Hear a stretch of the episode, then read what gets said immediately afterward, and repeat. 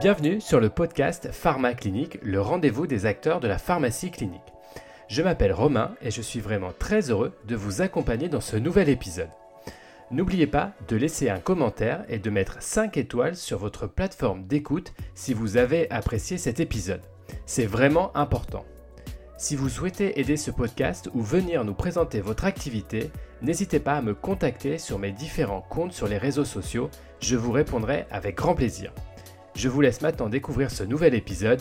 Bonne écoute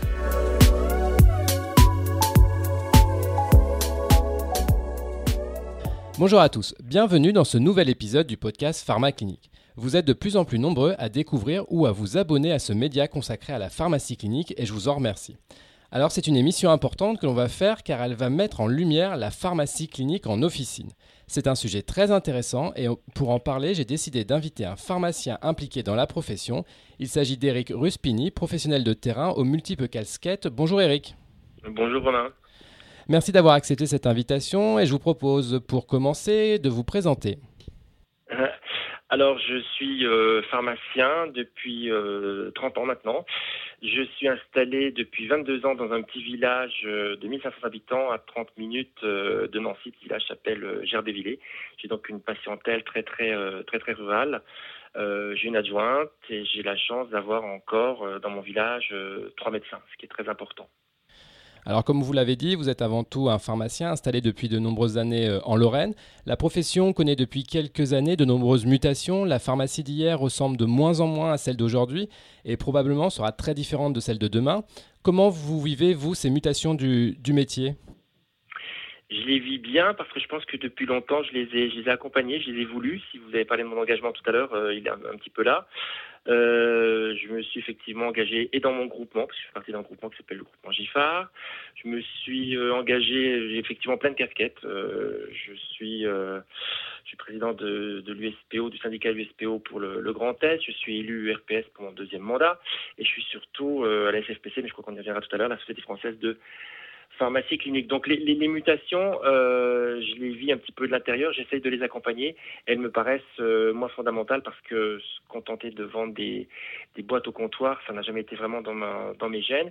Et en plus, quand on est à la campagne comme moi, qu'on voit ces patients euh, tous les mois depuis plus de 20 ans, qu'on les voit vieillir, on se dit qu'on a besoin de leur, de apporter autre chose.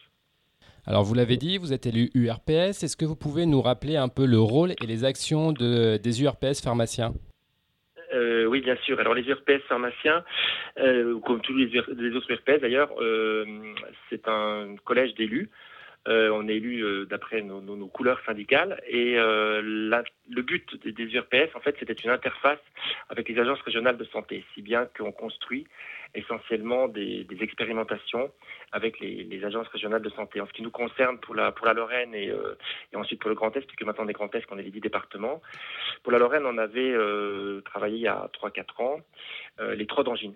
Donc c'est un peu, on n'était pas les seuls URPS à avoir travaillé là-dessus, mais c'est quand même par rapport à nos, travaux et à notre expérimentation que les trois d'angine ont pu être repris et vont bientôt voir le jour en 2020 euh, au niveau national. Donc ça, j'en suis, euh, suis assez fier. On fait toutes sortes d'expérimentations, c'est-à-dire qu'on propose aussi à nos confrères, par exemple, de faire du, dépistage sur le diabète. Alors selon les années, euh, c'est dans tel ou tel département. on est toujours très bien suivi par l'ARS là-dessus. Et puis là, récemment, on vient de faire un, un dépistage, euh, bon c'est un peu la mode, mais sur le sur le sevrage tabagique. Et puis euh, dernière chose qui nous caractérise un petit peu sur mon URPS Grand Est, on a mis une, application en ligne que vous pourrez regarder qui s'appelle Pharmareco, qui sont des, des de recommandation de l'URPS pour euh, pour aider les pharmaciens dans, dans, dans, des arts décisionnels. Donc c'est vraiment passionnant de travailler pour l'URPS je trouve qu'on n'est pas suffisamment euh, connu et reconnu encore de, nos confrères et encore moins du grand public. Mais euh, on fait énormément de, choses et mon URPS est très dynamique. Voilà. Alors Eric, on est sur le podcast Pharma Clinique, donc on parle de pharmacie clinique, vous êtes pharmacien, qui on a vu maintenant depuis, vous avez vu depuis plusieurs années arriver cette discipline en pharmacie de ville. Comment vous voyez un peu cette évolution, cet accompagnement de ces nouvelles missions pour le pharmacien? Ben, tout à l'heure, je vous ai parlé de, vieillissement de la population et euh, je vous ai parlé du RPS aussi. Et justement, il y avait dans notre région une chose que j'ai pas encore évoquée, qui s'appelle toujours d'ailleurs le PAERPA, personnes âgées en risque de perte d'autonomie.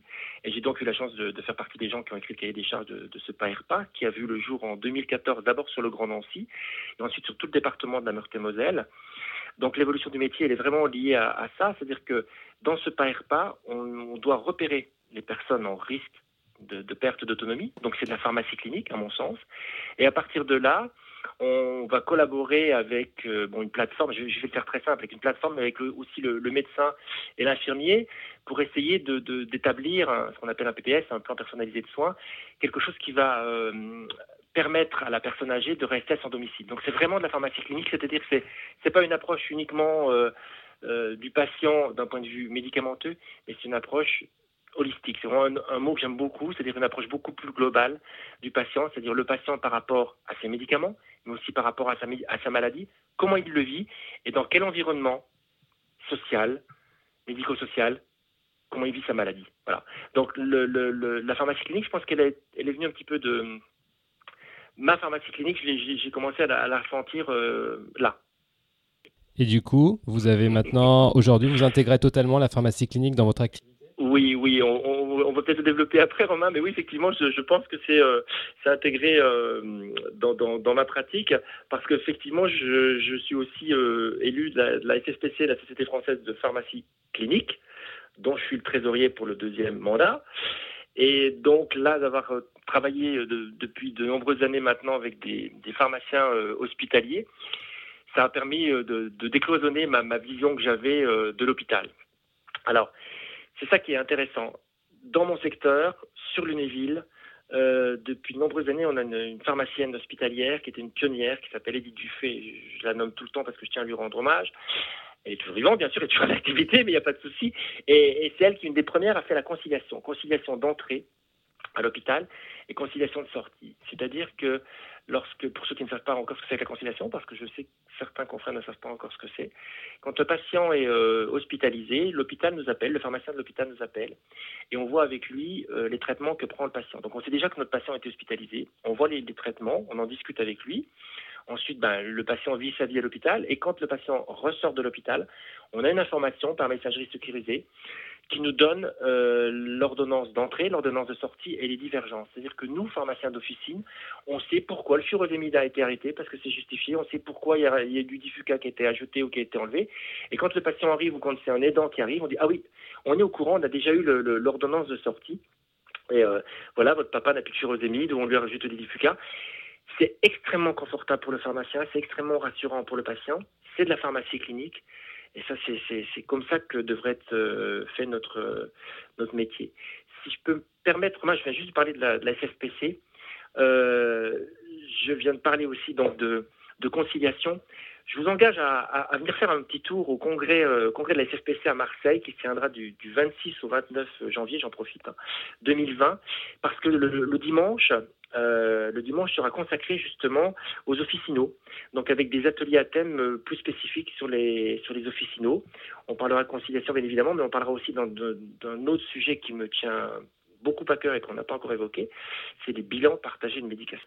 Alors, on a bien pris note pour le, pour le congrès de Marseille euh, fin janvier. Euh, je vais être provocateur, Eric, mais est-ce que le pharmacien d'officine est vraiment un pharmacien clinicien? S'il le veut. S'il ne le veut pas, bien évidemment, il pourra toujours se contenter de, vendre des boîtes, mais je ne suis pas certain que, vu l'évolution du mode de rémunération des pharmaciens, il va tenir longtemps comme ça. Et qui plus est, quand vous, avez commencé... Alors, le, plus difficile, effectivement, c'est de s'y mettre.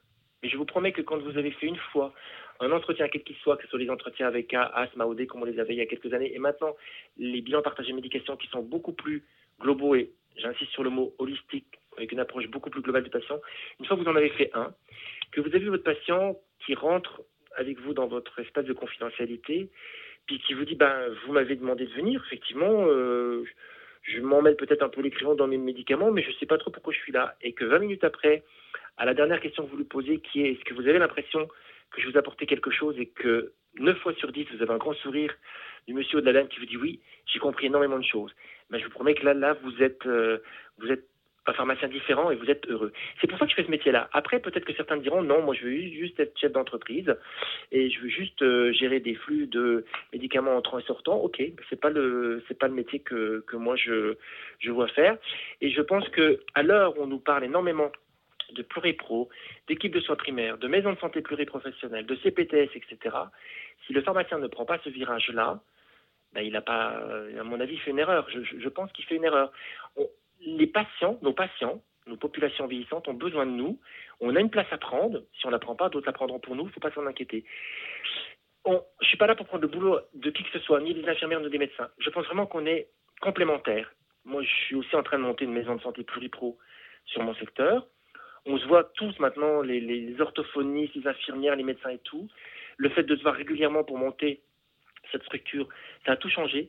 Et on fait on va revenir à notre sujet, mais on fait de la pharmacie clinique, on discute entre nous. À la fin des réunions, je vous promets, on parle d'un tel ou d'un tel, un tel est très problématique, etc. la pharmacie clinique, ces mélanges interpro, ces, discussions interpro, elles se font spontanément et je trouve ça génial. Alors on, le voit bien, Eric, la profession, et vous l'avez dit notamment sur la rémunération, est en train d'évoluer avec de plus en plus d'honoraires. Euh, donc ça ouvre forcément de, nouvelles pratiques pharmaceutiques. Euh, Est-ce que vous croyez vraiment que le pharmacien d'officine est, prêt aujourd'hui, en 2019, bientôt en 2020, pour ce, pour ce changement? Alors, je suis quelqu'un qui parle vite, beaucoup, je suis souvent, on traite souvent d'homme pressé. Et euh, dans mon parcours professionnel, j'ai eu différentes, euh, différentes fonctions. Et à un moment donné, j'étais persuadé, effectivement, en sortant d'une réunion, moi, quand on décrétait que euh, les bilans partagés de médication, il fallait les mettre en place à partir du, du 1er janvier, j'étais persuadé que dans les six mois, tout le monde allait s'y mettre. Non. J'ai appris avec le temps à euh, me dire qu'il faut laisser les mentalités évoluer et laisser un peu mûrir les choses. Donc, est-ce que le pharmacien en 2019 est prêt? Peut-être pas, mais je vois, parce que j'interroge beaucoup de monde sur les bilans partagés médication, que les mentalités des pharmaciens sont en train d'évoluer. Que c'est la, la politique des petits pas. C'est-à-dire que il n'y a pas plus tard qu'il y a deux jours, j'avais une conseillère au téléphone qui s'est mis là, il y a tout récemment, et qui me dit mais c'est absolument génial, j'ai résolu plein de problèmes, je, pourrais vous en parler des heures si, vous me branchez là-dessus. Et en fait c'est ça, c'est-à-dire que un confrère y a fait, un confrère y a touché, qui va en parler à un autre, qui va en parler à un autre. Et oui, les mentalités évoluent.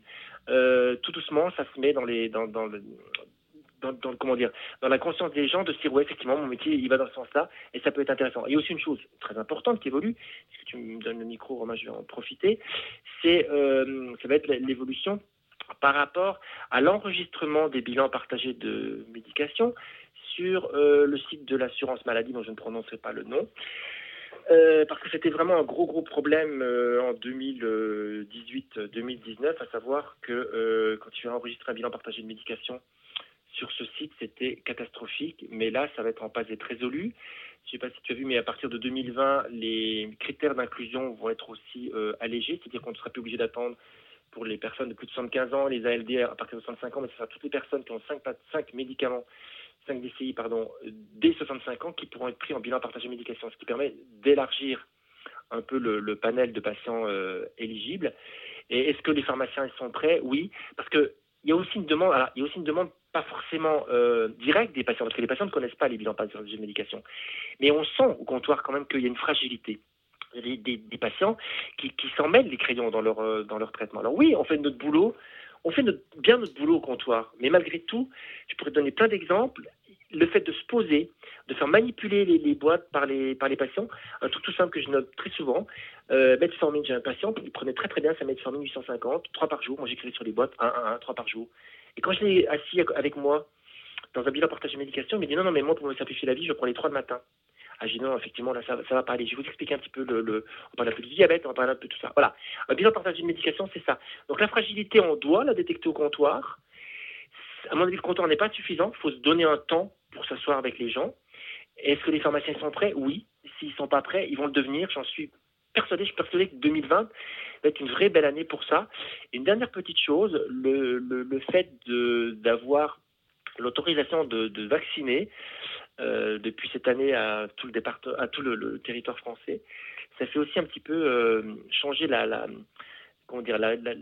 vue des gens sur, les, sur leur pharmacien. Ils se rendent compte que le pharmacien, euh, ben, il peut aussi s'asseoir, il peut aussi parler avec eux, il peut aussi euh, évoquer d'autres choses que le médicament.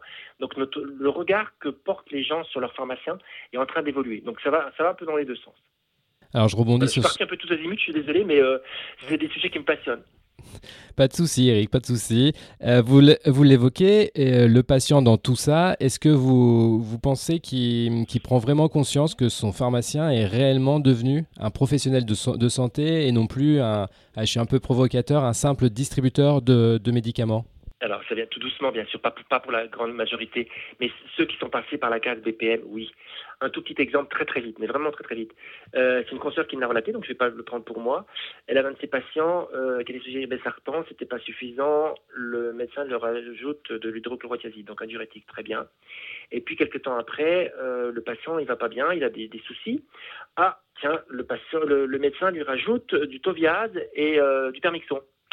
D'accord? Ok. Et puis là, la, la, consoeur, elle sent quelque chose qui ne va pas. Elle prend le patient en bilan partagé médication. Et puis elle essaie de débrouiller tout ça. Effectivement, au comptoir, probablement qu'ils avaient noté, eux, la pharmacie, elle me dit, c'est peut-être mon équipe, j'en sais rien, que l'antihypertenseur avec l'hydrochlorothiazide, il fallait en prendre un par jour. Seulement le patient, il le prenait le soir.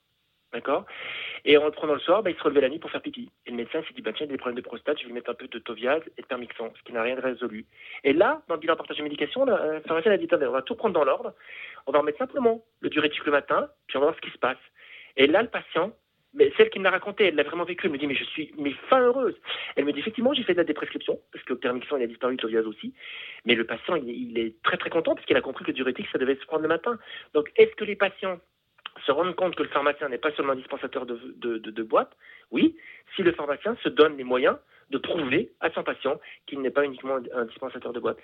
Et une dernière petite chose, parce qu'à un moment donné, au, moment des bilans de partage de médication, beaucoup de confrères avaient peur que ça soit quelque chose de trop complexe, qu'il faille faire de la pharmacologie, qu'il faille aller trop loin. Non, repartez de la vraie repartez de choses simples. Vous allez vous rendre compte que vous allez forcément découvrir des petites choses que vous allez pouvoir apporter à vos patients qui vont être des plus. Partez du principe que vos patients qui ont 65 ans, 75 ans, eh ben, il y a des choses qui vous paraissent évidentes à vous qui ne sont plus du tout évidentes pour eux. Et encore une fois, je pourrais vous donner 15 exemples les uns derrière les autres. Et, vous allez réellement leur apporter quelque chose. Ne vous prenez pas la tête, vous êtes pharmacien, vous êtes suffisamment cortiqué pour leur apporter quelque chose. Quand vous faites un bilan partage de médication, n'essayez pas de tout couvrir. Il n'y a pas d'urgence dans un bilan partage de médication. Allez sur les points de faiblesse, sur les points qui vous apparaissent faibles de votre patient. Puis vous dites, tiens, là je sens qu'il y a quelque chose qui ne va pas, venez on va creuser ensemble, expliquez-moi, parlez-moi, racontez-moi. Ne soyez jamais descendant, alors je ne vais pas vous faire de TP là, mais ne soyez jamais descendant, mais écoutez votre patient, reformulez, apprenez-lui à, prendre en charge sa maladie, ses médicaments. moi je trouve, je trouve ça génial. C'est super. On pourrait vous écouter, Eric, pendant des heures. Mais malheureusement, cet épisode va, va, toucher à sa fin. Quel message, au final, voudriez-vous faire passer à vos consoeurs et à vos confrères d'officine sur la nécessité, en 2019, mais en 2020, de s'investir dans la pharmacie clinique? Allez, je vais être euh, provocateur. N'ayez pas peur, comme disait le pape. C'est tout. D'accord, bah au moins c'est une belle conclusion. Merci beaucoup Eric pour cet échange. Comme nous l'avons dit, notre profession est en pleine mutation, aussi bien en ville qu'à l'hôpital. Il faut donc en profiter et accompagner ce, ce mouvement. Je vous donne rendez-vous très prochainement pour un nouvel épisode. À bientôt. Merci beaucoup Romain. Merci.